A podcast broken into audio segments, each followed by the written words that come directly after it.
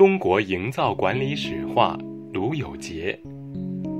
皇帝是皇家工程的提出者、最终用户，是公共工程的提出者、决策者，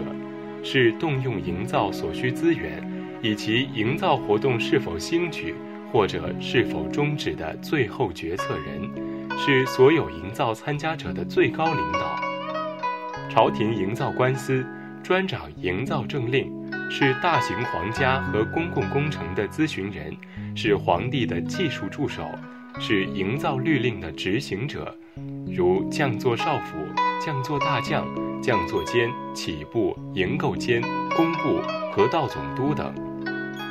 掌握营造所需资源的官司，如司徒、户部、兵部等。